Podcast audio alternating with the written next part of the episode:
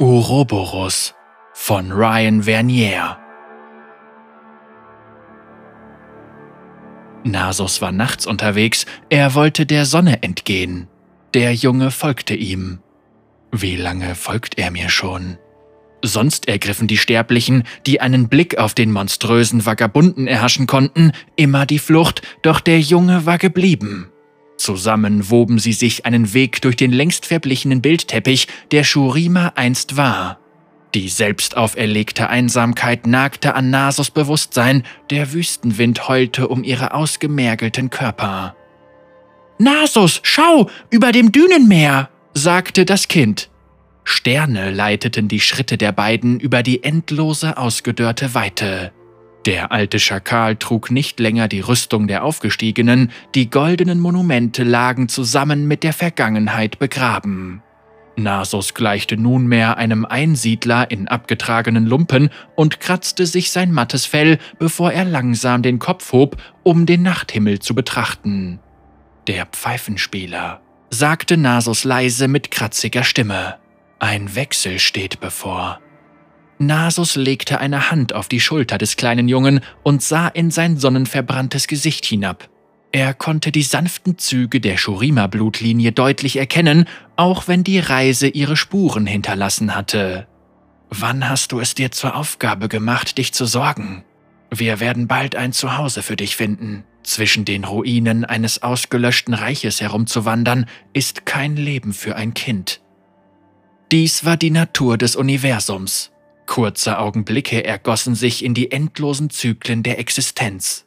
Das verkopfte Philosophieren lastete schwer auf ihm, doch war es mehr als nur ein weiterer Stein in der endlosen Abrechnung selbst auferlegter Schuld.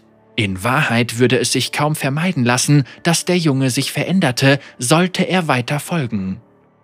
Reue zog auf Nasos Stirn auf wie dunkle Gewitterwolken. Sein Gefährte stillte etwas, das tief im Inneren des uralten Helden schlummerte. Wir können den Turm des Astrologen vor Morgengrauen erreichen, aber wir müssen klettern, sagte der Junge. Der Turm war nahe. Nasus zog sich Handgriff für Handgriff an der Felswand empor. Seine Muskeln erinnerten sich mit solcher Perfektion an die Bewegungen, dass er sich große Freiheiten ließ und mit jeder Positionsänderung den Tod herausforderte. Der Junge kraxelte neben ihm her und nutzte geschickt alle Spalten und Vorsprünge, die er dem abgegriffenen Fels abbringen konnte. Was würde mit seinem unschuldigen Leben geschehen, wenn ich dem Tod nachgebe? Der Gedanke verstörte Nasus. Nebelschwaden wallten weiter oben durch die Furchen in der Felswand und fädelten sich winzigen Bergpfaden gleich durch die eng liegenden Steine. Der Junge wand sich als erstes das Plateau hinauf. Nasus folgte ihm. In der Ferne schlug Metall gegen Stein, und durch den Dunst waren Stimmen zu vernehmen, sie sprachen einen vertrauten Dialekt. Nasus wurde jäh aus seinen Träumereien gerissen. Die Quelle am Turm des Astrologen zog dann und wann Nomaden an, doch niemals so kurz vor der Tag- und Nachtgleiche. Der Junge regte sich nicht, man konnte seine Furcht fast greifen. Wo sind die Feuer? fragte er. Das Wiehern eines Pferdes durchdrang die Nacht. Wer ist da? fragte das Kind. Die Worte rollten durch die Dunkelheit. Eine Laterne erwachte zum Leben und tauchte eine Gruppe Reiter in ihren Lichtschein. Söldner, Plünderer. Der Schakal riss die Augen auf. Er zählte ihrer sieben. Ihre krummen Klingen blieben in ihren Scheiden, doch in ihren Augen blitzten Kampfeslust und Arglist. Wo ist der Hüter? fragte Nasus. Er und seine Frau schlafen schon. Der Abend war kalt und sie haben sich früh zurückgezogen, antwortete einer der Reiter. Mein Name ist Maluf, alter Schakal, sagte ein anderer Reiter. Der Imperator hat uns geschickt. Nasus tat einen Schritt nach vorne, wobei nur die leichteste Andeutung von Wut über sein Gesicht huschte. Ist er auf Anerkennung aus? Dann lasst mich sie ihm geben. In diesem gefallenen Zeitalter gibt es keinen Imperator, sagte Nasus. Der Junge trat trotzig nach vorne, die dunklen Boten wichen vor der Laterne zurück. Lange Schatten verdeckten abwehrende Haltungen. Überbringt eure Botschaft und geht, sagte das Kind. Maluf stieg ab und trat nach vorne. Seine schwielige Hand griff in die Falten seines Hemds und brachte ein dunkles Amulett mit einer dicken schwarzen Kette hervor. Die Geometrie des Metalls rief Erinnerungen an Magie und Zerstörung in Nasos Geist wach.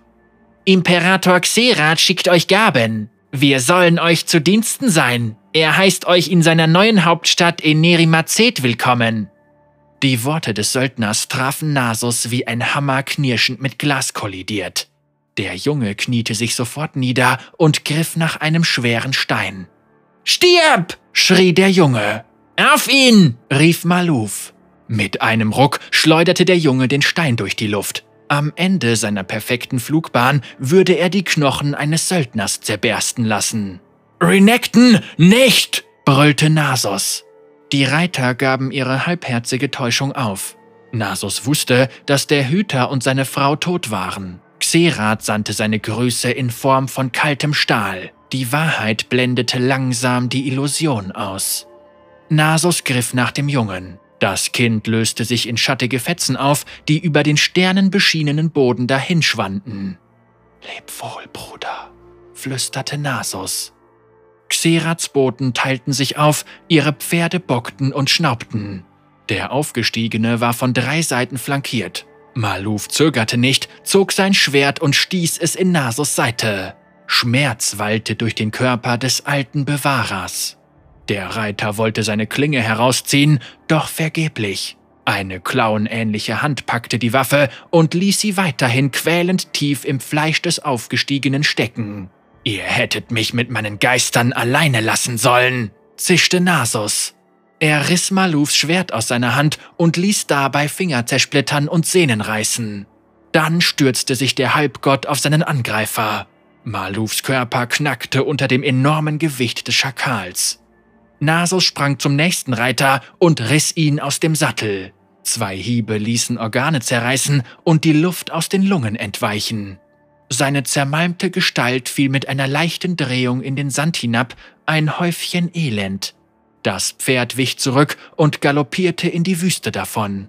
Er ist wahnsinnig, keuchte einer der Reiter. Nein, nicht mehr, erwiderte Nasus und näherte sich dem Anführer der Söldner. Ein merkwürdiger Duft erfüllte die Luft. Er hinterließ eine Spur von toten Blumen, die an lavendelfarbenen Fäden herumwirbelten. Maluf wand sich am Boden, die gebrochenen Finger seiner rechten Hand verdorrten, die Haut eingefallen wie nasses Pergament. Sein Brustkorb fiel in sich zusammen wie eine faulige Stachelfrucht. Die übrigen Söldner ballten vor Panik ihre Fäuste so fest zusammen, dass ihre Knöchel weiß hervortraten. Nur mit Mühe konnten sie ihre Reittiere unter Kontrolle halten, um den Rückzug anzutreten. Malufs Körper lag einsam und verlassen im Sand. Nasus schaute gen Osten in Richtung der Ruinen von Nerimazet. Sagt eurem Imperator, dass seine Zeit sich dem Ende zuneigt.